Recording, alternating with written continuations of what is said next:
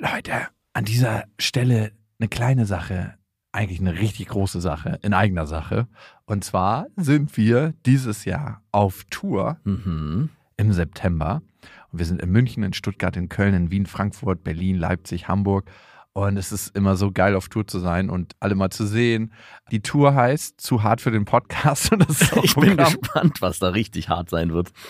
Ja, also es wird viel Interaktion geben, es wird viel zum Lachen geben und die Tour oder das, was dort passiert, entsteht gemeinsam mit euch und ich finde, das ist auch die Magie. Das heißt, bei jedem Tourstop ist es irgendwie anders und Mhm. neu für uns, neu für euch und für uns ist es auf jeden Fall immer sehr, sehr magisch. Also sichert euch jetzt schon die Karten München, Stuttgart, Köln, Wien, Frankfurt, Berlin, Leipzig, Hamburg. Ab jetzt 10% härter und Tickets gibt's ab jetzt auf bestefreundinnen.de und in den Shownotes. Eisfreiheit. Habe, ich habe lieb. Nein, hat nicht Papa lieb. Weil ich das nicht so mag.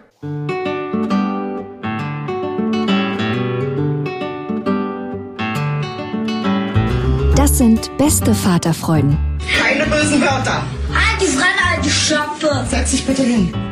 Der langweilige Podcast übers Kinderkriegen mit Max und Jakob. Hallo und herzlich willkommen zu Beste Vaterfreuden.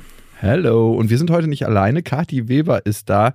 Sie hat den Podcast Familie verstehen, das ABC der gewaltfreien Kommunikation. Bin beeindruckt, Ne? ja, wie du das hier lieferst. Richtig, richtig glatt gebügelt. Ich habe gerade eben nochmal nachgefragt, muss man fairerweise sagen. Darum kam das Kommentar. Wir wollen heute über gewaltfreie Kommunikation reden. Was ist das überhaupt? Warum steckt das Wort Gewalt in gewaltfreier Kommunikation? Das würde ich auch gerne wissen. Ja, so. das habe ich auch schon ein paar Mal Äh, beschäftigt. Kathi, ich meine, du beschäftigst dich ja jetzt seit fast 15 Jahren damit, ne? Nee, äh, doch, das stimmt. Nein, ich, fange, ich bin ein blutiger Du, Anfänger. das war eine andere Kati, da weiß ich nicht. Das stimmt. Äh, ich habe angefangen vor 15 Jahren, nur beruflich mache ich es äh, seit drei oder vier Jahren, weiß gar nicht. Ich habe es nicht so mit Zahlen. Okay, aber auf jeden Fall eine lange Zeit. und woher kam das? Hast du da so krass rumgeflucht früher in deinem Beruf als Moderatorin? Hallo. Nee, ich bin äh, ungeplant schwanger geworden Ah. und habe mich mit 26 dann gefragt, äh, wie, wie mache ich ich? das? Äh, nee, wie, wie mache ich das denn dann? Und dann Wie ist das passiert? Das äh, äh, konnte ich dann schon nachvollziehen. Genau, und habe dann gedacht, ich mache das irgendwie anders als meine Eltern. Und das denken ja viele. Mhm. Nur dachte ich, okay, wie denn? Weil ich weiß, ne? Und dann habe ich ein bisschen recherchiert und bin relativ schnell auf die gewaltfreie Kommunikation von Marsha Rosenberg gestoßen und habe mich schockverliebt und mich der Gehirnwäsche hingegeben. Mhm. Genau. Und äh, habe das für mich gefunden und ich liebe das. Also Marshall Rosenberg, Marshall E. Rosenberg ist einer der Mediatoren der heutigen Zeit. Er hat ganz, ganz viele Konflikte verhandelt, auch zwischen Palästinensern und Israelis und auch da ziemlich erfolgreich, muss man sagen, ist er unterwegs gewesen. Und ich glaube, er ist die bekannteste Figur, wenn es um Mediation geht und natürlich der Vertreter von gewaltfreier Kommunikation. Aber was ist das eigentlich, bevor wir zu deiner ungeplanten Schwangerschaft kommen? Die gewaltfreie Kommunikation. Wenn jemand das das erste Mal hört, was muss er darunter verstehen? Ja, also die meisten denken genau das, was du eben schon gesagt hast. Hä, Ge- Gewalt, also sofort bleibt das Wort äh, Mhm. Gewalt hängen. Ich Ja. bin ja nicht gewalttätig.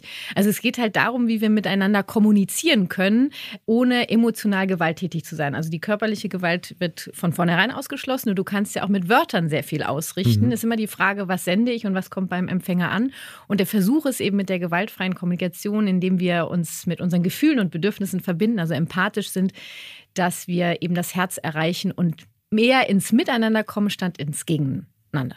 So. Das heißt konkret angewendet. Es gibt ja, glaube ich, vier Schritte in der GfK. Ja, du bist gut informiert. Ne? Und was wäre der erste Schritt? Das heißt ja wahrscheinlich nicht, du kleiner Pisser hast wieder dein Zimmer nicht aufgeräumt. Mhm. Ähm, mach das jetzt mal, sondern ja, das wäre nicht gewaltfrei. das Es wäre könnte, gewaltvoll. könnte ein Urteil drin stecken, eine Beurteilung, du Und kleiner ein- Pisser. Und du eine Du-Botschaft, was auch immer nicht so Ja, richtig. genau. Zwei doppelte Packung.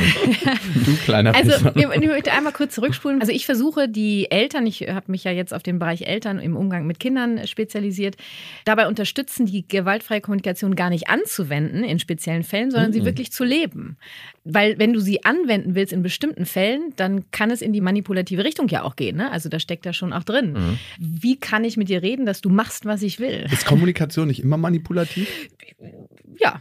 Ne? Und du kannst natürlich mit einem gewissen Bewusstsein und einer gewissen Haltung versuchen, es weniger manipulativ zu machen, eher in die Freiwilligkeit zu kommen. Das ist ja das, was Marshall ja auch sich so auf die Fahne geschrieben hat. Also, dass wir freiwillig bereit sind, zum Wohle aller beizutragen, indem auch wir gesehen und gehört werden. Also die Empathie.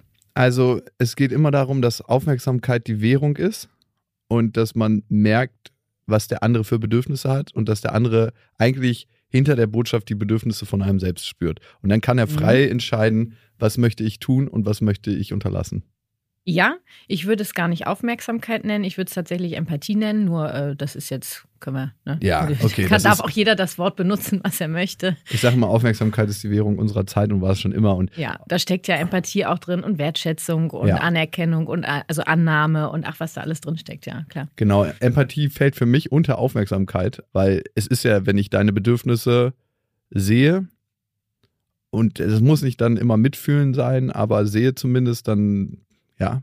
Das stimmt. Aber ja. beides interessant, auf jeden Fall. Ich würde gerne auf den kleinen Pisser noch Ja. zurückkommen. Ja, bitte. Würde mich auch interessieren. Ja, du auch, ne? Mhm. Wir sind schon ganz nervös hier.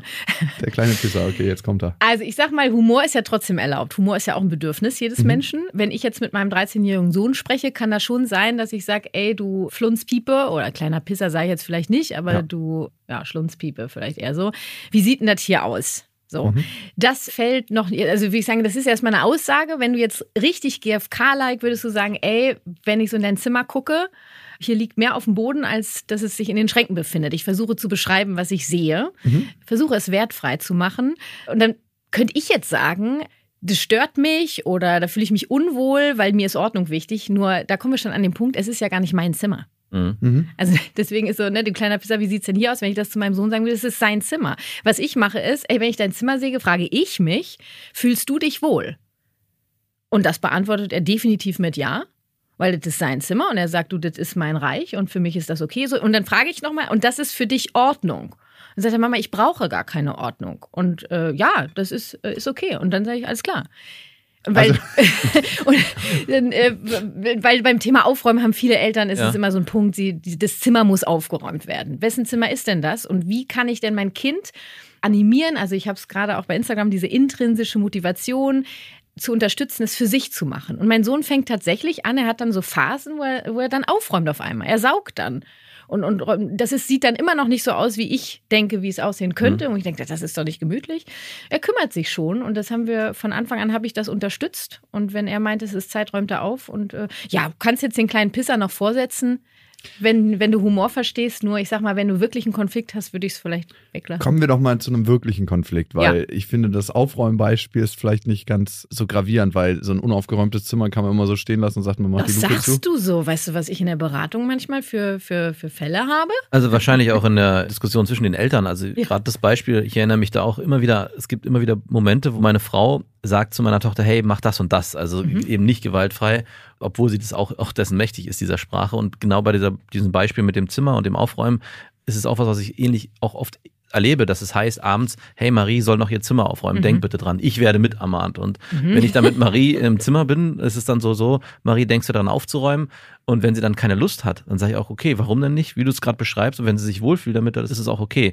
Und es gibt genau dann auch den Impuls irgendwann, dass sie sagt, nee, ich, das ist zu viel, hier liegt zu viel Spielzeugraum, ich kann mich nicht mehr bewegen. Ja, oder wenn du auch nichts mehr findest, weißt Genau. du, wenn die Kinder dann ständig kommen, Mama, ich will das nicht oder das nicht, sag ich, na ja, das ist das Problem, ne? Und dann finde ich es ganz schön, dann wird der Wunsch natürlich erweitert mit Papa, hilfst du mir? Ja, so. Und herrlich. wenn man dann mit in- reingenommen wird, dann wird, glaube ich, dem Kind auch mehr bewusst, hey, okay, es ist nicht nur für mich wichtig, dass ich es mache, sondern es, dadurch, dass Papa mitmacht, Mhm. ist es irgendwie auch was, was wir gemeinsam in der, im Haus oder in, in unserer Familie so handhaben, nämlich für Ordnung sorgen. Genau, und dann könntet ihr ja sogar gemeinsam noch Spaß dabei haben. Aufräumen Hm. muss ja nicht immer nervig sein. Also ich lege dann gern Musik auf Ja? und, und äh, machen das dann We so. are family. Genau. Wobei ich gerade bei diesem Aufräumen, wo, wo wir, also meine Frau und ich, nicht gewaltfrei kommunizieren, sondern eher bestimmt sind, ist, wenn Freunde von Marie da sind und die Mhm. das Zimmer verwüsten, dann fällt der Satz, bevor ihr geht und rausgeht und spielt, Dann? wird das Zimmer aufgeräumt. Da ist nichts mit gewaltfrei. Kathi, was würdest du da sagen? Wie würdest du das kommunizieren? ich würde mir wünschen, dass es Wenn ich hier reinkomme, sehe ich das Meer, Spielsachen. äh, äh, ja, völlig, völlig natürlich. Ach, wenn jetzt Besuch bei uns wäre. Wir hatten natürlich lange keinen Besuch mehr. Lass mich Na, wir natürlich auch nicht, das ist lange her, dass Ja, das ja, passiert ist. selbstverständlich. 1998. Es ist, wie gesagt, also wenn es mein Wohnzimmer ist, ja, Ja. wenn es unser Gemeinschaftszimmer ist, da, da ist schon klar, Mein Wohnzimmer ist auch schon gewaltvoll, oder? Habe ich gesagt, mein Wohnzimmer? Ehrlich? Ja. Jetzt hast du mich erwischt. Oh. Ja. Was ist Nee, denn? ist ja unser, das unser. Wohnzimmer? Das Es ist Wohnzimmer. unser Wohnzimmer, es ist unser Gemeinschaftsraum. Ich bring das verdammte Geld nach Hause. genau. Dann würde ich schon sagen, wir brauchen eine gewisse Ordnung, dass sich alle wohlfühlen und dann räumen wir gemeinsam auf. Da, Du Mama, wenn du dich unbedingt wohlfühlen willst, dann räum doch auf. ja, es gibt tatsächlich Abende, das wissen die Kinder auch, dass ich das schon so ein bisschen brauche. Ich habe nämlich dann immer den Eindruck, ich hätte alles im Griff. Mhm. Ist dir das wichtig? Ob ich alles im Griff habe? Ja. Also es gibt so Tage, da brauche ich das irgendwie. Wenn, wenn, die, wenn die Stapel sich häufen, die Ablage von vier Monaten, irgendwann kriege ich so Stress. Wofür? Ich weiß nicht. Das ist irgendwie, das ist, das ist irgendwie, da, da, da nistet irgendwas, keine Ahnung. Und Mhm. dann gibt es den einen Tag, da räume ich dann auf. Das ist ja auch mein, mein Klüngel da. Mhm. Kümmere ich mich darum. Nee, jetzt lass mal überlegen. Ähm, ich animiere die, dass wir das zusammen machen. Und wenn die so gar keinen Bock haben, weil die voll im Spiel sind, ist mir das auch wurscht. Dann kann ich auch aufräumen, weil ich brauche das ja. Mhm.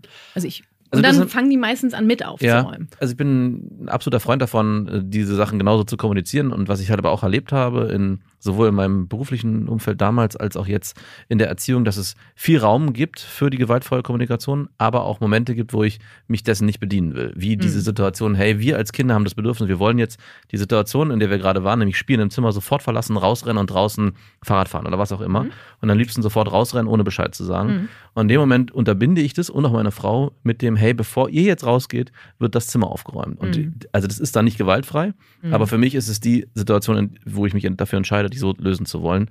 Auch wenn ich in anderen Situationen natürlich gucke, wenn es den Raum gibt dafür, auch mit den Freundinnen von Marie, dafür zu sagen, hey, wie sieht es aus? Helft ihr mir oder machen, wollen wir das gemeinsam lösen? Oder meine Frau. Und das funktioniert in der Regel auch sehr gut. Aber es gibt auch, und das habe ich schon immer bei der gewaltfreien Kommunikation für mich so angewendet, manchmal passt es für mich oder Mhm. zu 80 Prozent und es gibt Situationen, auch damals in der Jugendhilfe, wo ich sage, ey, nee, Wo es möchte ich nicht. möchte Wobei ich selber. es ist ja alles gewaltfreie Kommunikation, weißt du? Ich mag gar nicht so, ich mag das gar nicht, was ist gewaltfreie Kommunikation und was nicht, weil die in der gewaltfreien Kommunikation sagen wir ja, dass der Mensch mit allem, was er macht, versucht, Mhm. sich um sich zu kümmern. Und das Mhm. machst du in dem Fall auch. Und deswegen ist es auch GFK. Es ist die Frage, äh, ob wir den Konflikt vielleicht nochmal anders lösen könnten, dass alle gesehen und gehört werden. Ich zum Beispiel äh, löse solche Konflikte ein bisschen anders, Mhm. nur gleichzeitig ist es eben auch wichtig, und das verstehen viele miss, dass eben wir als Eltern oder wir Erwachsene, wir haben ja auch Bedürfnisse und dass wir dafür auch einstehen. Ich würde halt darauf verzichten, pass auf, bevor ihr rausgeht, müsst ihr hier oder ihr könnt rausgehen, wenn ihr das gemacht habt. Ne? Eine Wenn-Dann. Eine Wenn-Dann-Schleife. Formulierung. Genau, die, äh, die benutze ich äh, eigentlich gar nicht. nee, wirklich nicht. Das habe ich, ich glaube, ich habe, als mein Sohn drei war, habe ich noch einmal bis Noch drei mal in deinem gezählt. Wohnzimmer? In meinem Wohnzimmer? Nee. Okay, gut. Nee. Dass ich sage, pass auf, ihr wollt gerne rausgehen, ne? ihr habt voll Bock drauf, Fahrrad fahren, weiß nicht was, ihr wollt richtig äh, Fun haben, Spiel und Spaß haben. Äh, Fakt ist, ich brauche, bevor ihr rausgeht, hier äh, brauche ich kurz ein bisschen Ordnung. Wie können wir das regeln? Ja. Also diese Wenn-Dann-Formulierung, Mhm. glaube ich, kennen keine Eltern auch, die sagen, sie wollen sie nicht anwenden. Alle wenden sie irgendwann mal aus Versehen. Also mir, auch da wieder das Beispiel, abends im, zum Schlafen gehen, habe ich, wenn ich so genervt bin, dass ich keinen Bock mehr habe zu warten, weil zum Beispiel Marie ewig sich ausklingt mit Zähneputzen und Mhm. ihr kennt es auch, also du kennst es auch mit älteren Kindern, dass sie das lange auf die lange Bank schieben, dass ich dann eine Zeit lang formuliert habe, wenn du jetzt noch eine Geschichte vorgelesen bekommen möchtest, Mhm. dann musst du dich beeilen, ansonsten habe ich keine Lust mehr. Mhm. So, und aus daraus, ich habe mich lange gefragt, ob es richtig ist, ob ich das so formulieren will. Und ich find, fand es nicht so schön, weil es immer eine Form der Erpressung ist Mhm. und sie ist auch ohnmächtig in ihrer Entscheidung am Ende. Sie hat nicht die Möglichkeit zu sagen, sie kann zwar sagen, okay, dann mache ich das so, aber ich wollte ihr das in die Hand geben. Und Mhm. ich habe ab jetzt, und ich formuliere es jetzt eigentlich immer so, dass ich sage, hey Marie, ich würde dir sehr gerne eine Geschichte Mhm. vorlesen. Aber wenn es so lange dauert, jetzt ist Wenn wieder drin, dann haben wir keine Zeit mehr dafür und ich kann, wir können dann nicht die schöne Zeit im Bett verbringen. Das Also ist so eine andere Wenn-Dann-Formulierung. Genau, also eine- wir müssen ja jetzt nicht, Genau. äh, ich sage auch zum Beispiel Wörter wie aber, aber ist wie so ein Radiergummi. Ne? Ah, du bist ganz traurig, aber ich. Mhm. Ja. Nur ich, es gibt schon Sätze, wo ich aber auch benutze. Mhm. Und genauso wie das Wort nicht oder nein. Also es, es geht nicht darum, kollektiv bestimmte Dinge aus dem Wortschatz zu streichen. Es ist immer, und das ist ja genau das. Du hast dir Gedanken gemacht, du hast dich mit etwas unwohl gefühlt. Wie kann ich es anders formulieren? Und ich finde, dann ist es doch eine ganz an. Also es gibt ja Konsequenzen, es gibt ganz natürliche Konsequenzen. Und, irgend, und es ist ja auch wichtig, dass du sagst, pass mal auf, bis 8 Uhr bin ich bereit, eine Geschichte zu lesen. Wie kriegen wir das hin? Mhm. Äh, du mit deinem Zähneputzen, dass wir das gemeinsam hinkriegen. Um, um 8 Uhr ist bei mir Schicht im Schacht. Was ist 8 Uhr? Was? Nein, weil er, weil er Nein, meinte. nein, nein. Ja. Das wäre jetzt die Frage von meiner Tochter. Ich würde gerne noch mal einen Schritt so, zurückgehen. ja. Da bastelst du dann eine Uhr, ne? Oder stellst du eine Uhr und zeigst so das mit. und so weiter. Ja, genau. Ja, gut, gut, gut. Ich glaube, es wäre noch mal ganz, ganz wichtig zu klären, was ist tatsächlich gewaltfreie Kommunikation, weil wenn jemand davon noch nie gehört hat, klingt das so abstrakt. Total, ja. Und was sind die Schritte, wenn du mal exemplarisch ein Beispiel aufmachen würdest, Mhm. an, anhand eines Beispiels, wie ich kommuniziere? Also einmal konkret das Beispiel und worum es abstrakter auf der jeweiligen Kommunikationsebene geht. Ja, versuche ich Step mal. 1. Step 1, ja. Also du hast ja vorhin erwähnt, die vier Schritte. Wir beobachten statt zu bewerten. Das ist das, was sehe ich, was höre ich. Dann geht es im zweiten Schritt um Gefühle. Welche Gefühle werden ausgelöst durch das, was passiert ist? Wichtig ist, dass sie ausgelöst werden und nicht, dass derjenige, der jetzt gesagt hat, du Pisser oder du Arschloch, schuld ist an meinen Gefühlen, sondern nur durch diese Aussage wird bei mir ein Gefühl ausgelöst. Weil dieses Gefühl führt mich dann zum dritten Schritt, zu einem wahrscheinlich in dem Fall unerfüllten Bedürfnis. Also was brauche ich, was ist mir wichtig? Und dann kann ich gucken, wie kann ich mir dieses Bedürfnis erfüllen oder wie können wir das gemeinsam machen. Jetzt gibt es da allerdings noch den Unterschied. Es gibt einmal die Selbsteinfühlung, also dass ich diese vier Schritte mit mir selber mache. Ganz wichtig, wenn du, wenn es dir möglich ist, es immer als erstes zu machen, dich mit dir zu verbinden.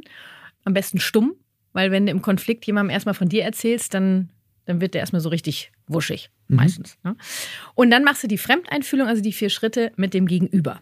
Und wenn wir das jetzt mal mit einem Beispiel versuchen wollen, gib mir Ich mal. ein gutes Ah, Beispiel vielleicht. Mhm. Ähm, ein Raser am Kudamm mit 150 rüber gedonnert, wird von der Polizei angehalten und der Polizist muss jetzt mit dem Fahrer des Autos GFK machen. Uh, Ich habe gesehen, dass ein Auto hier vorbeigefahren ist mit nee, da würde ich sagen, äh, Fakt ist, sie sind mit 150 Sachen hier über die Straße gefahren, wo Das 50 sind, ist. Das ist 100 km/h zu schnell. Ja, Selbst wenn wir wäre 5 Fakt. Toleranz abziehen, 95. ja. das gibt mir ein unsicheres. Nein, jetzt machst du ja die Selbsteinfühlung. Laut. Okay. Wenn du mir eben zugehört hast, was du ja hast, Also was kommt dann? Fremdeinfühlung erstmal, dann sagst du, oh Mann, äh, Sie äh, müssen ja. sind wahrscheinlich, nee, ich Sie glaube, müssen es ja eilig haben. Ja, wobei, ich sag mal ganz ehrlich, so, ein- sei du doch mal der Raser. Okay, ja? Und gut. ich versuche jetzt die Polizistin zu sein. Wer, Okay, wer bist gut. du? Ich bin der Du, du bist Statist. Marshall E. Rosenberg, der neutrale Genau, Beobachter. Palästina und Du kontrollierst gerade, ob Äh, das so, gut läuft. hören Sie mal, äh, sind jetzt hier 100 km schneller gefahren, als es hier äh, erlaubt ist. Was denn los? Ich wollte mal kurz gucken, was mein Auto so, Ach an so, Beschleunigung einer. drauf Ja. hat. Und gra- ich bin einfach ein Autopreu, sagen wir es wie es ist. Ja. Ich habe einen ganz kleinen Penis und denke, Mhm. ich muss ganz schnell über den Kudamm fahren, um Also, ob er Frauen, das so sagen würde, weiß ich jetzt um Frauen nicht. zu, ich bin einfach mal ehrlich, um Frauen zu beeindrucken und auf mich aufmerksam zu machen. Also Sie beeindrucken mich jetzt gerade mit Ihrer Ehrlichkeit. ja, Ja, Sie finden das richtig geil. Oder hier einmal so mit 100, 150 über den Kudamm. ja, Und dann, Ihr Auto, die Karre, die hat es ja auch echt in sich, ne? Ja. Also das ist ja schon mein Hobby, dass ich das so tune und dass es mir dann ein gutes Gefühl Mhm. Was haben Sie gibt. denn da getunt? Ja, eigentlich die Sachen, die im Du weißt schon, dass ich Polizistin bin. Ja, ja, ja. Ähm, die Sachen, die laut TÜV erlaubt sind, hat ja auch Mhm. einen, einen aktuellen TÜV-Bericht bekommen. Anderen Auspuff, ein bisschen tiefer, halt so das Hey, normale schon. Ein Tankstellen-Tuning. bisschen hier so, äh, bisschen tiefer gelegt, genau. Und Spoiler. der äh, ordentlich, der, der bumst schon ordentlich. Kann man schon. Ja, beides, ne? Sind Sie zufrieden mit der Karre? Ja, Ja. eigentlich schon. Gut, jetzt sind Sie ja, also mein Job ist ja hier dafür zu sorgen, dass alle heile bleiben, ne? dass Mhm. wir hier diese Regeln einhalten, die da irgendwer aufgestellt hat. Ich meine, Sie sind jetzt einfach 100 km schneller gefahren. Sie wollten es einfach mal ausprobieren. Ne? Ja, irgendwie hatte ich kurz vergessen, dass ich innerstädtisch unterwegs ja, bin. ja, ja. Ja, das ist jetzt einfach, ich kenne mich jetzt da nicht aus, das ist jetzt einfach eine, eine Bußgeld oder Führerschein weg wahrscheinlich. Ne? Führerschein weg, definitiv. ja, Führerschein Da weg. klicken, Ne? glaube ich, schon fast die Handschellen. Bei Ich habe Ja. meinen 95. Führerschein fast mit 30 drüber verloren letztens. Also bitte. Oh, du bist der Raser. Auf der Autobahn. Und Also mal abgesehen, dass das Beispiel nicht lustig ist, weil da sind schon öfter Leute ums Leben gekommen. Aber Eben. ähm, wie geht's dann weiter? Naja, dann ist schon, würde ich schon sagen, okay, also ich habe dich ja jetzt so wie so ein bisschen erstmal reden lassen. Ja, ja. Also, Ja. also ein Verständnis aufbauen, so eine Ebene. Naja, ja, ich versuche es zumindest. Ne? Also ich Mhm. habe schon gehört, dass, also kann das auch nochmal wiederholen. Also sie sind jetzt hier mit 150 über den Kudamm, weil sie einfach mal ausprobieren wollten, was die Karre so drauf hat und die Mädels wollten sie auch beeindrucken. Ja. Ja, ja, hat sich gut angefühlt.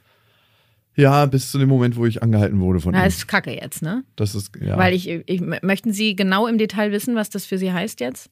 Äh, eigentlich nicht. Eigentlich nicht. Gut, dann machen wir es ganz kurz. Hier Führerschein äh, weg, äh, weiß ich nicht, ich kann nicht aus. Das sind ja Fakten. Das heißt ja nicht nur, weil ich dich äh, versuche zu verstehen, dass ich jetzt irgendwie, dass die Tatsache sich ändert. Die ist ja einfach da. Nur ich glaube, wenn ich direkt gesagt hätte, so Freundin, pass mal auf hier, mit 150, das gibt sofort, äh, Führerschein Ah, weg, zack, okay. zack, zack, zack, dann würdest du, du hättest wahrscheinlich ganz anders reagiert. So wäre unser Gespräch wahrscheinlich eher dann verlaufen. Es ändert sich nichts daran, was passieren wird, weil es ja gewisse Regeln in der Gemeinschaft gibt. Mhm. Und ich würde dich jetzt dann festnehmen oder weiß ich nicht, was die Regel wäre. Okay, gut, gut. Ähm, Ja. Ich habe es, glaube ich, ein bisschen besser verstanden. Wie kann man die Kommunikation so einpflegen, die GfK, dass sie nicht manipulativ wirkt? Weil am Anfang ist man ja so holprig unterwegs, es ist ja am Ende so, als der ob man. Anfang ist eine Katastrophe, sag ich dir ganz ehrlich. Deswegen habe ich ja vorhin auch gesagt, ich habe mich der Gehirnwäsche hingegeben, Mhm. weil äh, ich, ich bin ganz anders aufgewachsen. Ich bin mit Wenn-Dann-Schleifen aufgewachsen, Genau, mit Belohnung jeder. und Bestrafung, äh, wie, wie viele von uns. Ähm, und aus uns ist ja trotzdem was geworden. Ne? Nur wir haben halt so ein paar Dinge, glaube ich, wir haben äh, kurz vorher schon mal über das innere Kind äh, gesprochen, die wir mit uns rumtragen und warum wir auch auf, über, auf bestimmte Sachen so krass reagieren. Mhm. Ja? Und du sagst ja auch, vorhin hattest du kurz angesprochen, dass wir ja das anders machen wollen, wie unsere Eltern das gemacht haben. Genau, also das war meine, meine Genau. Intention und da habe ich was für mich gefunden. Wie kann ich es schaffen? Das war, glaube ich, deine Frage, dass es nicht manipulativ ist, indem ich immer wieder mir auch die Haltung, es gibt in der gewaltfreien Kommunikation neben den vier Schritten auch eine, eine Haltung, die äh, Rosenberg aufgestellt hat. Es gibt so sechs Hauptpunkte und die haben es teilweise in sich. Also ich habe es vorhin schon gesagt, dieses, dass Gefühle durch äh, Verhaltensweisen anderer oder durch etwas, was mir passiert ist, ausgelöst werden. Sie sind nicht die Ursache. Und wir sind ja oft mit diesem Schuld. Wer hat Schuld? Also es ist irgendwas schiefgelaufen. Ich hatte es gestern erst in der Firma richtig was gegen die Wand gefahren. Ich, ich hätte sofort sagen, okay, du hast das, wer hat das, warum? Und da habe ich keinen Bock mehr drauf, weil wir sind ein Team und ich sage dann immer, okay, das ist einfach scheiße gelaufen, das und das ist der Fakt. Ich bin gerade sehr unglücklich, oh, ihr wahrscheinlich auch, ja, okay, was können wir tun? Und dann sind alle motiviert, was zu finden und nicht, weil sie Angst haben, dass ich jetzt sage, okay, wenn du das nicht machst, dann zahle ich dir deine Rechnung nicht oder weiß Ja. nicht was. Genau, wie kriege ich jetzt die Schleife wieder? Möchtest du da noch ein Beispiel zu mir anfügen? Ich musste da gerade an jemanden denken, äh, der vielleicht auch hier in dem Raum sitzt, der wo so eine ähnliche Situation auch hätte passieren können in der Vergangenheit, Mhm. die äh, vielleicht auch nicht ganz so gelöst Ich habe wurde. letztens einen richtigen Ausraster gekriegt, als äh, ein Mitarbeiter von mir äh, eine Aufnahme richtig gegen die Wand gesetzt hat und wir hatten die ganze Zeit einen Störton auf einer Aufnahme Ungünstig, ungünstig. und der lässt halt die Aufnahme durchlaufen und sagt mir am Ende, wir können die Aufnahme übrigens nicht verwenden, weil die ganze Zeit ein Störton drauf war. Und ich so, Alter, willst du mich gerade verarschen? Dann kommst du halt rein, wozu sitzt du da draußen? Da musst du reinkommen und was sagen. Mhm. Ähm, Und das war die noch Moderator-Formulierung, die er gerade So. angewendet hat. es, Naja, ist also- leider das, es ist leider ähm, die Formulierung, äh, bist du behindert? Du kleiner gefallen. Pisser. Nee, es ist, ja, lass uns doch den nee, nehmen. nee, es ist leider, muss ich auch sagen, dafür habe ich mich später entschuldigt äh, gefallen. Bist du behindert? Ja, Äh, okay. Äh, Folgendes, ich würde gerne was klarstellen. Es geht nicht darum, wenn du dich, äh, sag ich mal, für die GfK entscheidest oder das Dass man auf- Ausraster mehr Nein, wir haben alle Ausraster und das kann auch passieren, weil du, dadurch, es war für dich eine Stresssituation und da ist einfach, äh, sind die, sind die Knöpfe ausgegangen oder angegangen, wie auch, oder die Lampen angegangen. Es geht auch darum, dass du dann im Nachhinein zum Beispiel gar nicht dich entschuldigst, weil dann hättest du ja Schuld gehabt. Du kannst das bedauern, weil ich möchte eigentlich gern anders mit euch umgehen. Ich bedauere das total. Gleichzeitig war ich so in Not, es hat mich so abgefuckt. Wir brauchen in Zukunft dafür eine andere Lösung. Oder wie, wie, wie ist es dazu gekommen? Was war, was war bei dir los? Weißt du? Äh, Ja. Genau, also wir dürfen auch ausrasten. Das Ziel ist natürlich, irgendwann dahin zu kommen, äh, ja, so wenig wie möglich. Marshall nennt das den Wolf, ne, der dann ordentlich zubeißt oder sich verpisst. Es gibt ja auch die, die abhauen in Konfliktsituationen Mhm. oder die erstarren. Diese drei Möglichkeiten gibt's ja. Ähm, ich bin auf jeden Fall, ich beiße zu. Also wer mit mir, wenn Mhm. bei mir der Wolf rauskommt, dann fletsche ich die Zähne, bis, es, bis das Blut spritzt. Wie ist dein Mann? Mein Mann ist, der haut ab, das ist ja das Problem. Ja, sehr gut. Ja, ja, Gute Kombination. ja, für ihn schon. Na, für euch beide eigentlich. Nee, weil ich bin, ich werde ja noch saurer, Weil er sich weil ja nie, kein, es ist ja keiner mehr da. zum Beißen. Stimmt. Eben, ich kann, ich kann in die Tischkante beißen, aber Was? da spritzt kein Blut. So wie du sagst, das macht meine Frau auch. Ach so. Äh, ich bin jetzt aber nicht unbedingt der Wolf. So, wer bist du denn? Ich würde eher sagen, ich die Entzieher. Mitte. Nee, ich bin die Mitte. Ah, du bist- Erstarrer? Ja, ich Erstarrst du? erstarre, ja. Ja, Also. stimmt, stimmt, stimmt. Bleibst auch- einfach sitzen und hältst Ist übrigens auch. Wolf, ne? Also es gibt, sind die drei Typen Ja. vom Wolf, die sind ähm, Ah, okay. evolutionär in uns drin. Weil ich, genau, weil ich gerade sagen wollte, selbst als Erstarrer habe ich aber trotzdem die Situation, dass wenn wir in Streit geraten, meine Frau und ich, dass sie dann irgendwann sich entzieht Mhm. und darüber auch nicht und sagt, nee, jetzt nicht mehr und das macht mich dann, wird, dann werde ich zum Mhm. Wolf. Ah ja. Aber wenn ich eigentlich der Erstarrer bin, werde ich dann zum Wolf, weil, wie du schon sagst, ich Ein muss dann irgendwo rein. Da Genau, ich habe nichts mehr zum Mhm. Greifen. Und ich hole sie dann auch zurück. Das äh, war ich dann. Wie machst du Mit dem Lasso dann? Nee, also ich, es war in einer, in der Anfangsphase unserer Beziehung war es wirklich so extrem, dass ich dann gar nicht mehr an sie rangekommen bin und ich habe dann immer wieder in ruhigen Situationen gesagt, ey, so können wir unser Streitmuster funktioniert so Mhm. nicht. Mhm. Also wir kommen so einfach nicht zu einer Lösung, weil sich das ja dann über Tage manchmal ziehen kann. Mhm. Also ich musste natürlich gucken, dass ich bei mir weniger ziehe und zerre und sie habe ich gebeten, trotzdem noch da zu bleiben, sodass wir dann wenigstens in der Situation den Konflikt lösen können. To- Total spannend ist ja, dass hinter diesen Verhaltensweisen, damit versuchen wir uns ja auch um uns zu kümmern. Mhm. Also ich beiße zum Beispiel zu, das habe ich irgendwann rausgefunden, als ich mich mit meiner Kindheit auseinandergesetzt habe. Ich will unbedingt gesehen und gehört werden. Mhm. Also ich möchte, dass meine Gefühle, dass ich okay bin damit. Und ich Mhm. war früher schon, äh, wenn ich, äh, egal ob ich total gut drauf war, war ich zu anstrengend. Und wenn ich halt, sag ich mal, mit unangenehmen Gefühlen ausgeflippt bin, war ich die Furie. Das heißt, es war immer zu viel. Und wenn, wenn ich den Eindruck habe, das heißt gar nicht, dass mein Mann ja sagt, ich bin zu viel. Nur ich, ich nehme das so wahr und dann flippe ich halt aus und ich brauche dringend Empathie. Was, was habe ich gemacht jetzt die, über die Jahre? Als ich das rausgefunden habe, habe ich angefangen, äh, mir hilft es erstmal, dass ich das weiß und dann fange ich an, mir selber Empathie zu geben. Ich brauche dafür niemanden. Ich möchte davon unabhängig sein. Mhm. Dann fährt sich mein Wolf ja runter. Ich brauche gar nicht mehr zuzubeißen und dann bin ich in der Lage, auf meinen Mann zuzugehen, ihn nicht für sein Verhalten zu verurteilen, auch nicht immer so einfach, ja.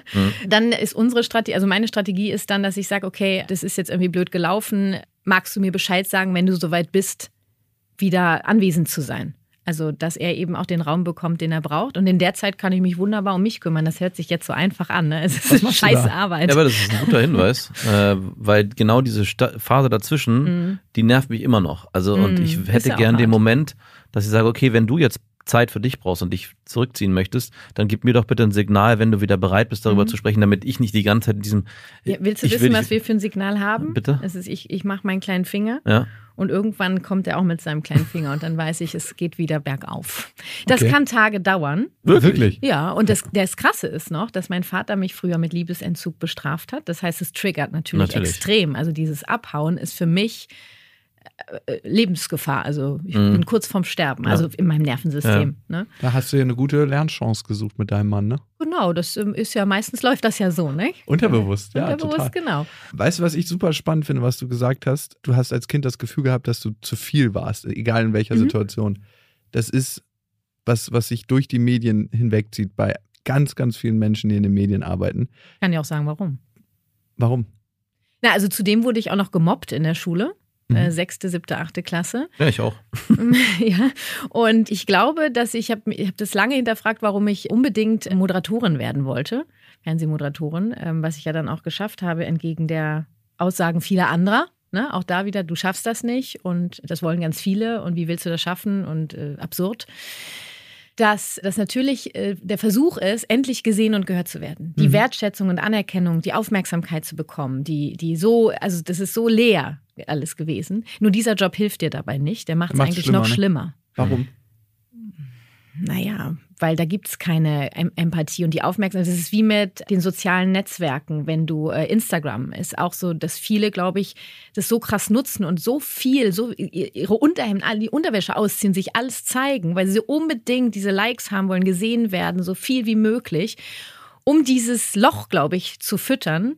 Und es wird nicht klappen, weil das ist tot. Also da ist, weißt du, ich bin auf Sendung Mhm. dann habe ich eine Quote und dann kommt vielleicht jemand und sagen, boah, Kathi, super gemacht, ne? Moderationsmaschine und dann ist, dann ist leer. Da, da kommt nichts. Und das ist kein, das ist nicht von Herz zu Herz. Glaubst du, das ist auch der Grund, warum einige Menschen in den Medien, jetzt nicht jeder äh, durchschnittliche Moderator, aber wenn du an die großen Rockstars und so denkst, wenn die nicht mehr das Gefühl haben, auf der Bühne zu stehen, sondern hinter den Kulissen sind, dann gibt es ja ganz oft Substanzmissbrauch, Ja, weil sie dieses Gefühl der Leere überdecken wollen. Mhm. Glaubst du, da gibt es einen Zusammenhang? glaube ich definitiv. Ist ja logisch, oder? Mhm. Sind die nicht? Doch, doch. Ja. Ja. Und wie hast, gibst du dir jetzt selber in diesen Situationen Empathie Ja, dann und möchte ich gerne Mitgefühl? wissen. Ne? Da möchte ich gerne wissen. Ich frage für einen Freund. Ich Ja, frage, ich frag nein, also mich ist tatsächlich spannend. Guck mal, weil ich habe ja, ich würde sagen, meine meisten Ausraster habe ich mit Max. Mhm. Also wirklich. Tatsächlich. Ist das wirklich so? Ab, ja, 100 Prozent, weil ich auch Wow. mit meiner Ex-Freundin und mit dir, weil ihr mir emotional am nächsten steht. Das ist Und was gut, triggert dich denn von Max? Welche Äh, Verhaltensweisen? Beim ihm ist es, dass er sich dann so ein bisschen entzieht und so auf dumm stellt, denke ich immer so. Mhm. Das Also- empfindest du so. Genau, ich empfinde, dass du dich auf dumm stellst. Erzähl doch mal, was er dann macht. Den ersten Schritt der GfK wäre ja jetzt zu versuchen, aus dieser Bewertung eine Beschreibung zu machen. Was, wie, wie verhält sich Max konkret? Also irgendwann antwortet er nicht mehr. Naja, warte mal, wie, wie verhältst du dich konkret? Das wird interessant jetzt, Max. Mhm. Verlässt er den Raum? Nee, nee, nee. Er Sagt bleibt kein sitzen. Wort mehr. Er bleibt sitzen Schüttelt mit dem Kopf? und wird immer stummer. Doch, doch. Okay, du bist ja der Ja, beschreibt. ich beschreibe das jetzt. Oder Mhm. gibst halt null Verständnis rein und immer Kontra. Ja, Moment, Moment. Das ist auch wieder eine Bewertung. Sag mal einen konkreten Oder- Satz, den er sagen würde. So einen typischen Max-Kontra. Da bist du jetzt ein bisschen zu empfindlich. Sagt er. Okay. Ja, zum Beispiel. Das wäre eine Situation. Max sagt, da bist du Mhm. jetzt wieder ein bisschen zu empfindlich. Ich wiederhole die wörtliche Rede. Ey, du hast gerade gesagt, Mann, äh, du bist schon wieder so empfindlich, äh, du übertreibst mal wieder. So, Ja. Das wäre die erste Situation.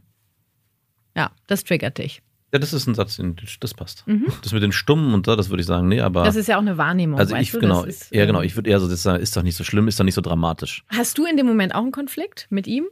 Nee. Nee. Also erstmal nicht. Also Erstmal- er kommt dann, Ja, der, natürlich. ja, das, aber ich das hab, kann ich mir vorstellen, ja. die Situationen entstehen ja meistens aus Fehlern oder äh, Wünsche, die er hat, die ich dann nicht so umgesetzt Mhm. habe in der Vergangenheit, wie er sich das gewünscht hätte, Mhm. als Beispiel. Und ich habe natürlich damit keinen unbedingten Konflikt, weil für mich war die Situation ja nicht so Mhm. dramatisch. Also es war jetzt so, okay, wir hätten es vielleicht anders besser oder ich hätte mich mit einbringen können, aber es ist jetzt trotzdem noch alles gut gegangen. So ist immer mein Wahrnehmen. Und Mhm. sein ist immer, bei ihm habe ich immer das Gefühl, wenn es nicht wirklich 100% perfekt ist, Mhm. dann ist es eigentlich schon Verkackt. verkackt. Verkackt. Also es gibt nur schwarz oder Ja, weiß. genau, es gibt nur Mit- schwarz oder Mittelding gibt's nicht. Mhm. Ich habe schon sehr hohe Ansprüche. Offensichtlich. Und eine Wofür Fehlerkultur gibt es brauchst auch du die nicht. denn? Du hast mich vorhin gefragt, äh, wofür ich die Ordnung brauche. Genau. Er ist auch ein sehr ordentlicher Mensch.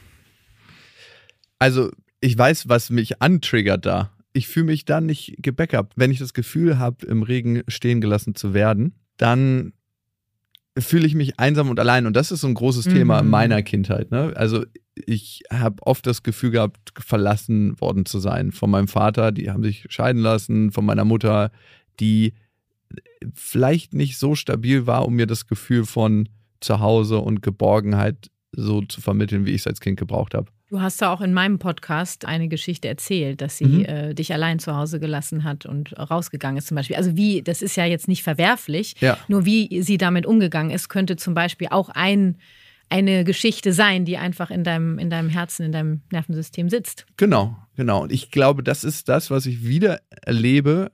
Und A, bin ich deshalb so ein Perfektionist, wahnsinnig autonom, damit ich gar nicht in diese Situation komme, das spüren zu müssen. Ich glaube, es gibt dir ganz viel Sicherheit. Also, dass du Ja. festen Boden unter den Füßen hast. Ja. Mhm. Und Struktur. Mhm.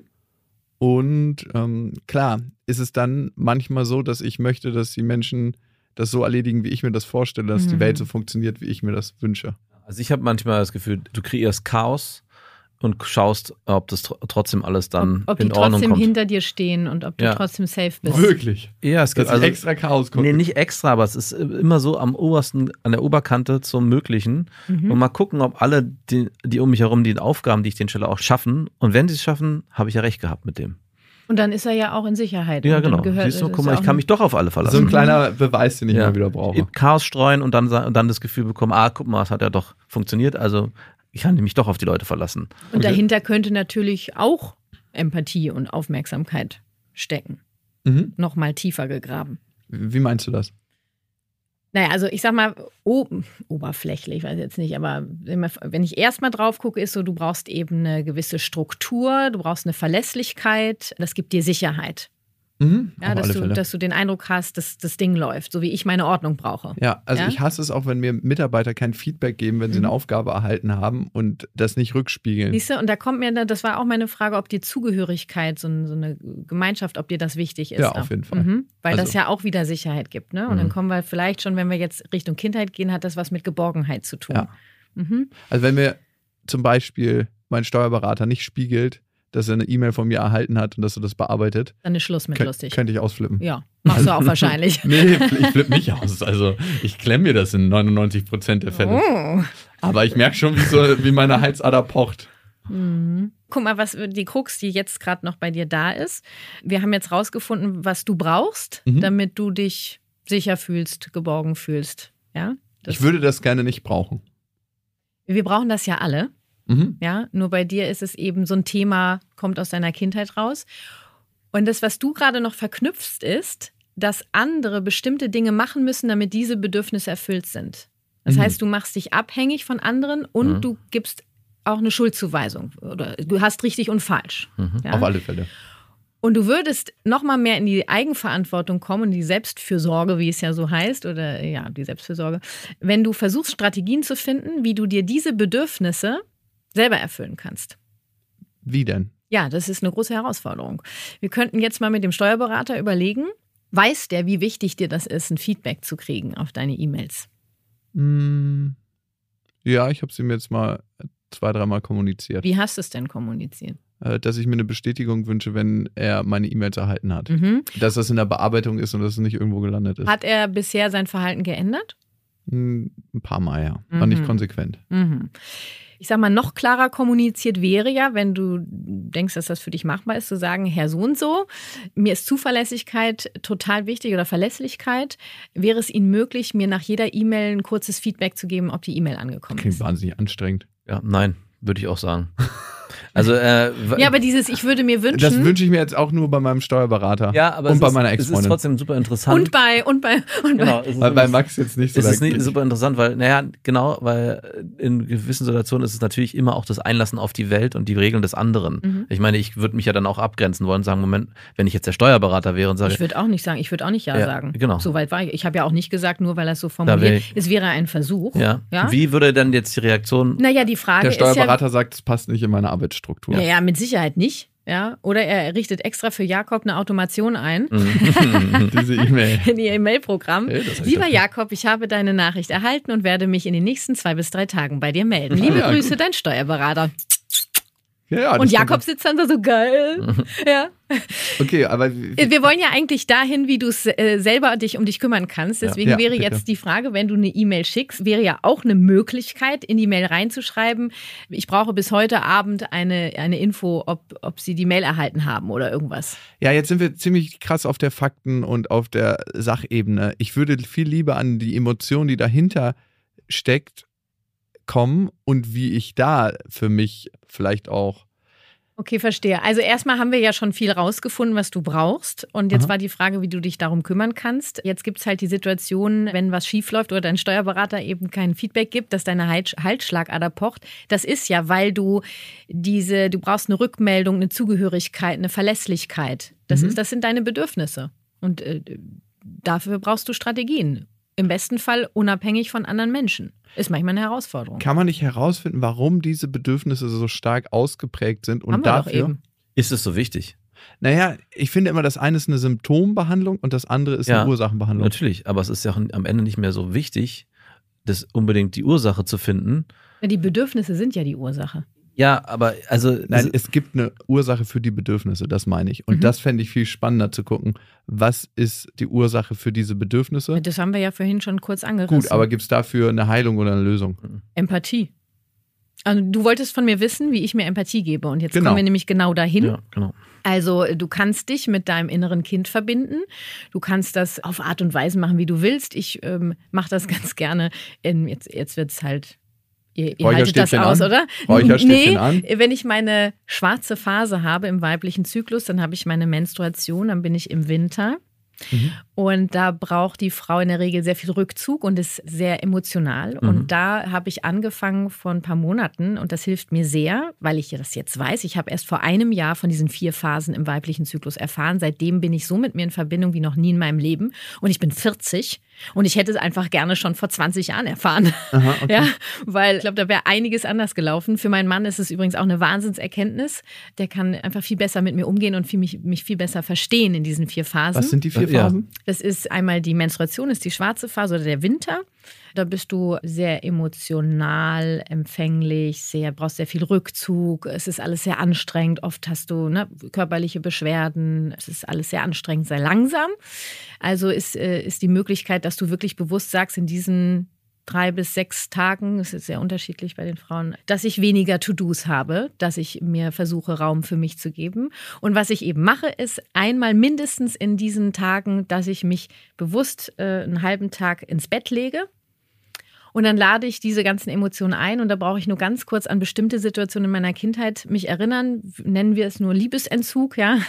Gibt da so ein paar Situationen, die, die habe ich, die sind einfach eingebrannt und dann kommen, kommt diese Traurigkeit und diese Einsamkeit und die lasse ich dann raus und dann weine ich im Bett mhm. alleine und brauche jetzt erstmal gar nicht groß eine Strategie, sondern es darf, diese Gefühle dürfen sein. Und niemand mhm. ist da, der sagt, äh, du, du musst dich jetzt entschuldigen, du darfst nicht traurig sein, das ist zu anstrengend und jetzt reiß dich mal am Riemen, sondern ich lasse die raus, verbunden mit diesen Situationen von früher.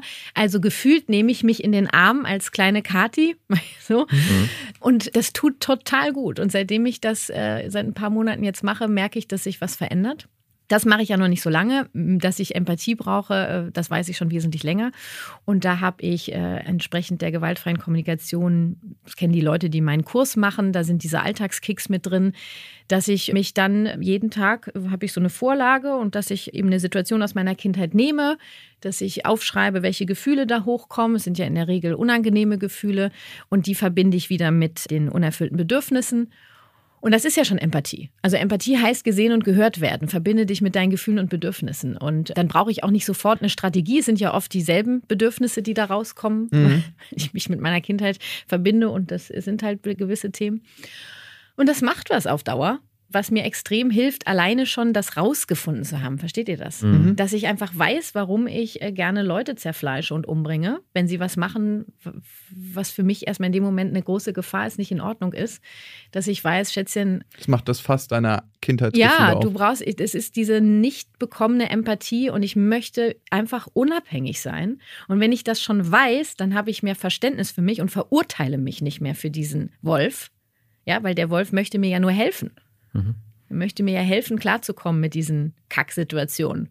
Und es sind ja jetzt in unserem, weißt du, bei dir ist es der Steuerberater, bei mir ist es vielleicht äh, die Nachbarin. Bei mir ist es eigentlich die Ex-Freundin, hauptsächlich. Ja, bei mir übrigens auch. Der Vater meines Sohnes, da äh, das ist, also das ist der Ein gutes Übungsfeld? Oh, definitiv, das hast du nett formuliert. Herausfordernd, sagt man noch immer, unter Spirituellen ja. eigentlich, oder? Ja. Und ich also, habe hab letztens habe ich meine Strategie im Impuls, da kam der Wolf, nämlich zack, war der da und in der schwarzen Phase auch noch und habe etwas gemacht, was ich seit Jahren nicht mehr gemacht habe, weil es ist eine Schutz, ein Schutz für mich, diese Strategie einfach äh, eben erst nicht sofort ihn anzurufen, im besten Fall gar nicht anzurufen. Also wenn wir telefonieren, das, zu 99,9 Prozent läuft es einfach nicht. Das hat mich Max auch gelehrt, nicht Impuls handeln. Also ja, nur manchmal ist der Impuls noch schneller, als dass ich denken kann. Ja. Als die Kontrolle, ja, und dann und hat man schon äh, losgelegt. Fuck, ja, ich habe echt wirklich all meinen ganzen selbst aufgebauten Schutzwall selber niedergerissen und habe es mir so richtig gegeben.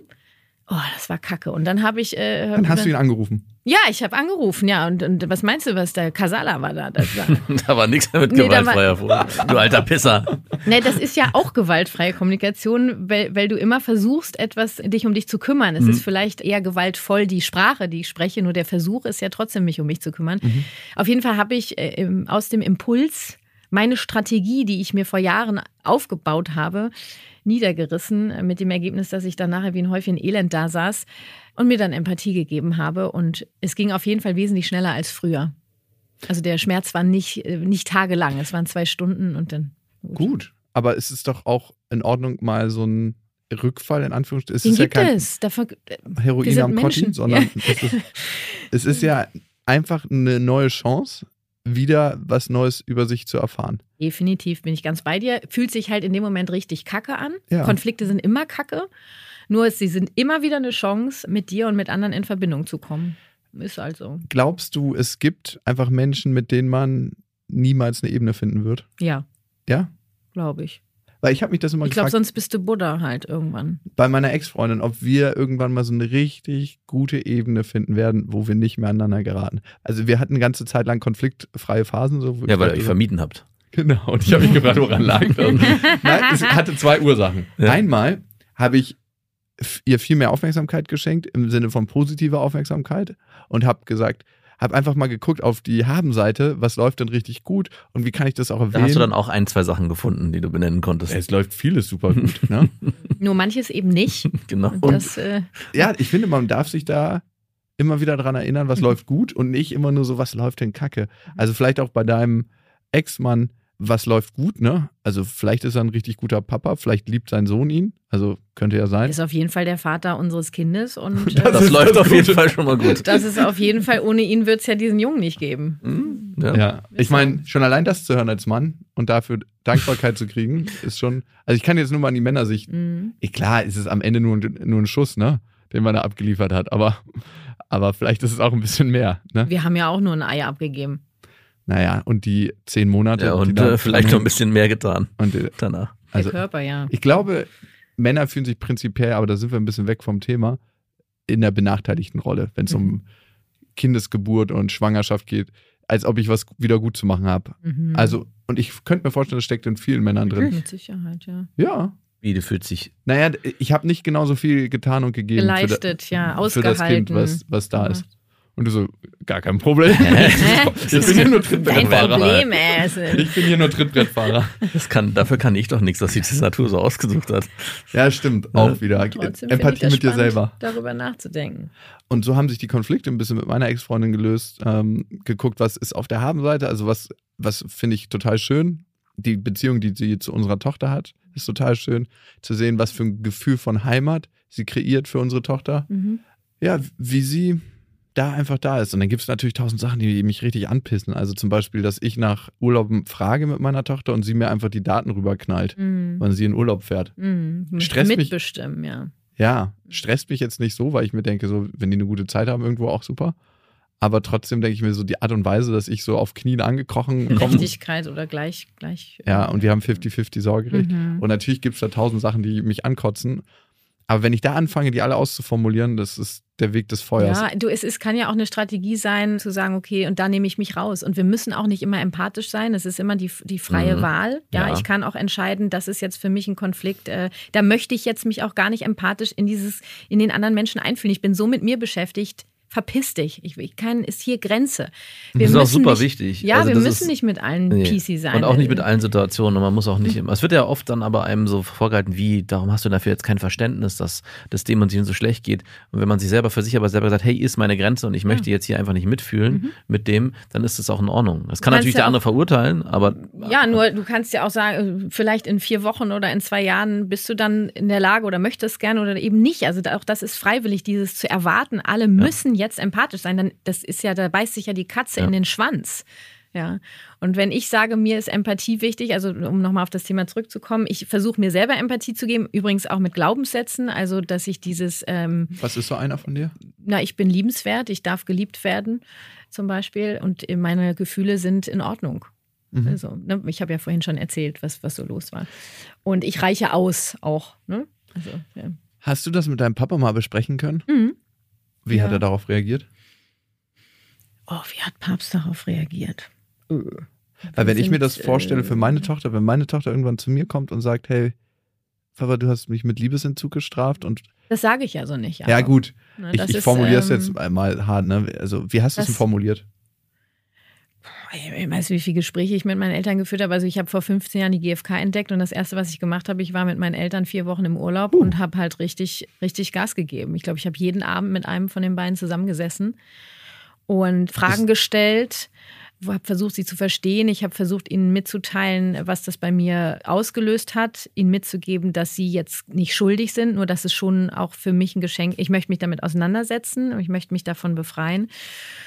Ich habe vielleicht, konnten Sie das annehmen? ja, Das Also ich habe ja irgendwas geil. ähnliches nämlich auch mit meiner Mutter probiert und Mhm. habe dann aber irgendwann aufgegeben. ja, das. ähm, Weil genau dieses Schuld, also ich habe Mhm. versucht, na klar, war auch das Thema Schulden ga- ganz groß, aber ich habe es extra versucht, nicht sie als Schuldigen hervorzuheben, Mhm. sondern guck mal, die Situationen waren so und so. mhm. Und deswegen glaube ich, ist bei mir, sind bei mir die und die Sachen passiert oder ich habe mich so und so so gefühlt und ich glaube, als Erwachsener habe ich deswegen auch die und die, die und die Themen, die ich bearbeiten muss.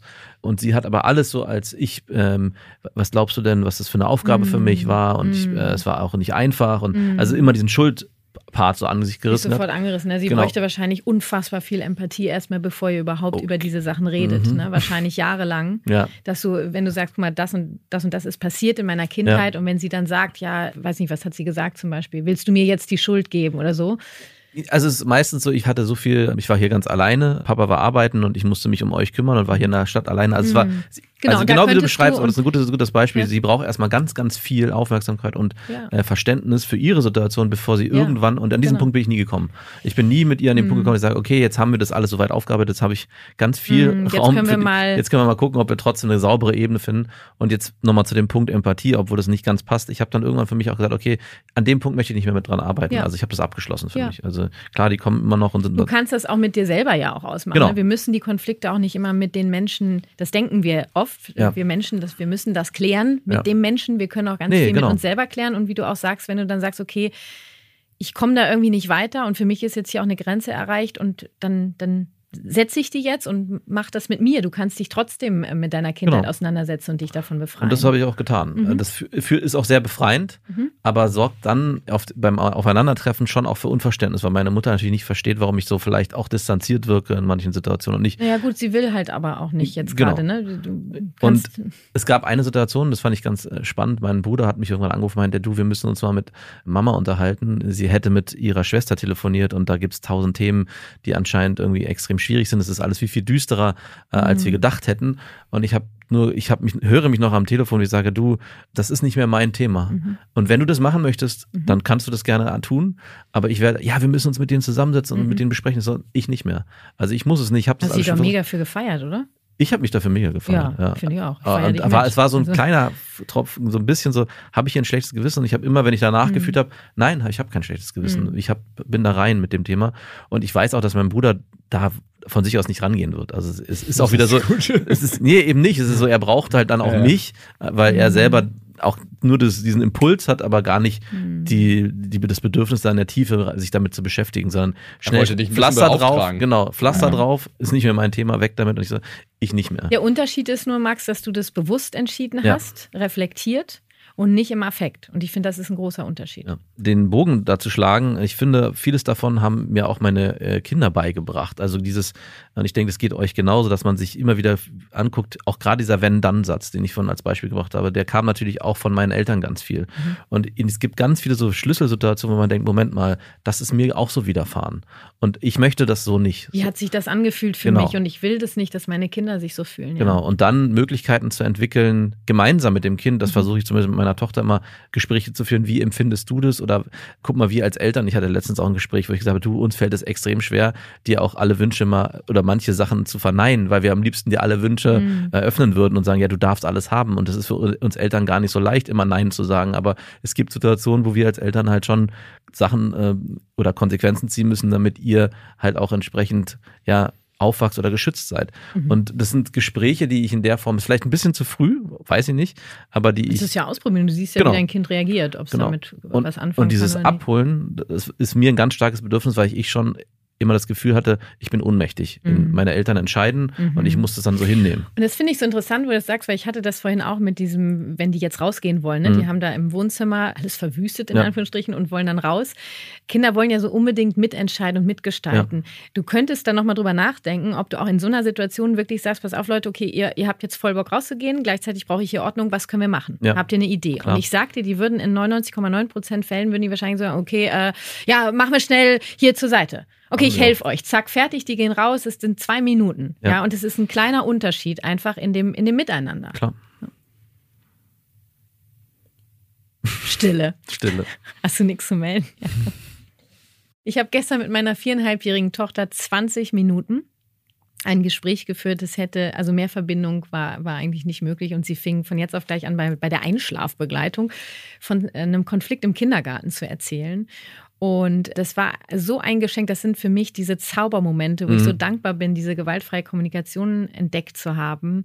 Wir reden über ihre Gefühle, über ihre Bedürfnisse. Dann will sie sich mit ihren viereinhalb Jahren, sagt sie zu mir, Mama, und jetzt möchte ich meine Freundin gern verstehen. Also sie hat schon diese empathische Nummer, dass sie dann auch wissen will, warum macht meine Freundin das? Mhm. Ja, und dann haben wir das und dann habe ich irgendwann gefragt, okay, ähm, wie, wie könntest du dich jetzt um dich kümmern? Wie könntest du da was anders machen? Und dann überlegt sie und sagt, sie, ah, ich habe eine Idee. Weil ich auch immer dazu rate, wir, wir neigen ja dazu, immer sofort Lösungen zu haben, Oh ja. zu wissen, was die Leute machen Oh ja. können und was ich selber machen kann. Oder gerade die Kinder. Ja, Also, genau. Und diese Einladung immer, ich frage mal, ich hätte eine Idee, magst du sie hören? Oder ich frage, okay, wa- was kannst du tun? Ja. Und dass sie mittlerweile anfängt, wirklich dann so, sie ist dann so begeistert, ihre Augen leuchten. Ich habe eine Idee. Und dann kommt eine Idee. Und dass ich dann auch, äh, die ist vielleicht total absurd, die Idee. Ich könnte natürlich sofort sagen, nee, das geht nicht. Also das können wir nicht, die Erzieher können wir da nicht und so weiter. Dass ich dann sage, ah, okay, du versuchst also den Weg zu gehen, dass die dich dann unterstützen. Ja, jetzt überlegen wir nochmal, ob das, ob das so, so machbar ist. Und dann fängt sie auch schon wieder an. Also es war einfach herrlich mit ihren viereinhalb Jahren Mhm. und wie sie heute Morgen am, am Tisch sitzt und sagt, Mama, ich krieg das heute geregelt. Mhm. Ja, ich kümmere mich heute um mich. Weil ich einfach, also es war einfach, es war einfach geil. Solche, Cool, solche ja. Situationen möchte ich einfach, dass die Ja, sich ich glaub, verbreiten.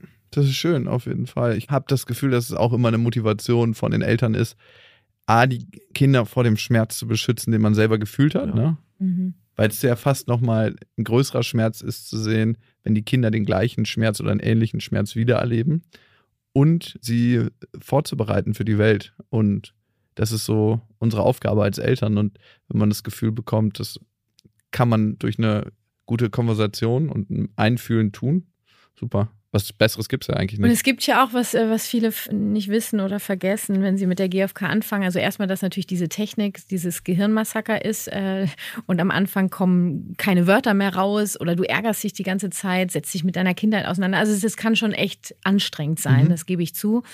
Dass es ja auch die nonverbale Empathie gibt. Also die Eltern neigen dazu, sie haben die GfK entdeckt und jetzt ist hier die Selbsteinfühlung, Fremdeinfühlung und wie geht's dir? Bist du gerade dies? Bist du das? Brauchst du das? Das wissen die Kinder noch gar nicht.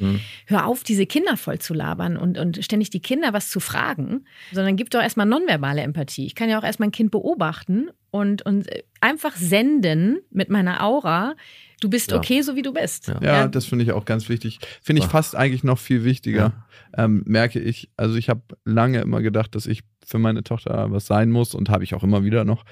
Aber dann einfach manchmal da sein und sich hinsetzen Mhm. und beobachten oder wenn sie in den Arm genommen werden will, in den Arm genommen. Und dieses, diese Aura zu haben, wir schaffen das, ich bin für dich da, egal was passiert, das ist so ein, das ist so wichtig. Und dafür braucht es erstmal gar keine Worte. Das Ja. kannst du auch ganz anders machen.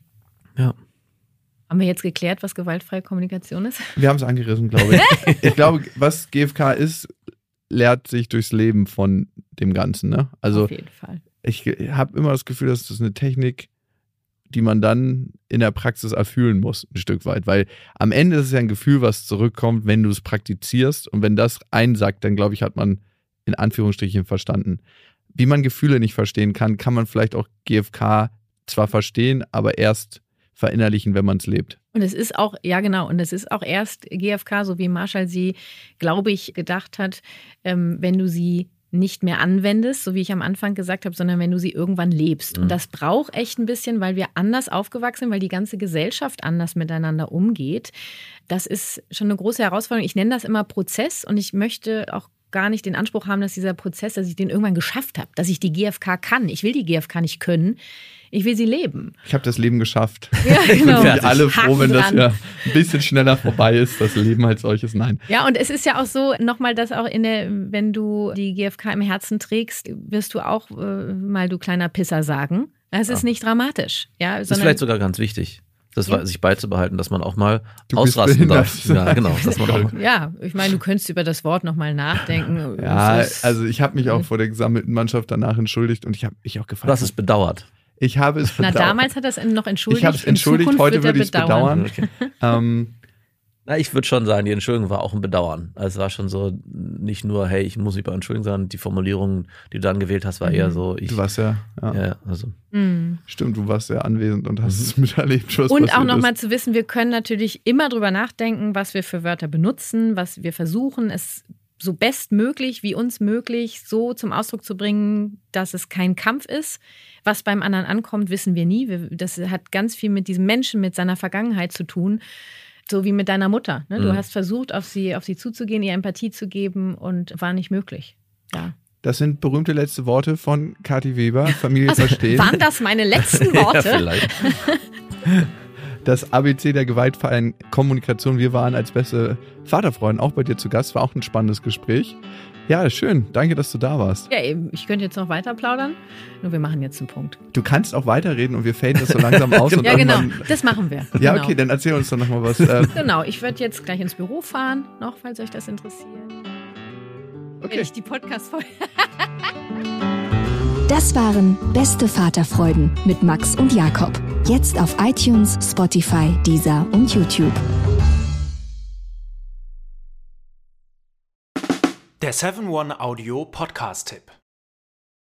Hallo, ich bin Lynn. Und ich bin Leo. Ihr kennt uns vielleicht schon vom True Crime Podcast Mord auf Ex. Eigentlich sprechen wir da ja jede Woche über Verbrechen. Mhm. Aber da gibt es ja noch ein anderes Thema, das die Menschen und uns schon immer fasziniert hat. Die Liebe. Krasse Geschichten, die wirklich passiert sind. Bonnie und Clyde zum Beispiel. Cleopatra und Caesar Oder Diana und Charles. oder halt Camilla. Liebe gibt's bei True Love aber auch nicht nur im klassischen Sinne. Es geht auch um Familie, um die Liebe zum Beruf oder sich selbst oder Freundschaft. Am besten sind ja auch eh die Filme, wo dann am Ende steht, nach einer wahren Begebenheit. Mhm. Das sind so Geschichten, die kannst du dir eigentlich gar nicht ausdenken. ja. Und das gibt's jetzt eben als Podcast. Und das Ganze heißt True Love.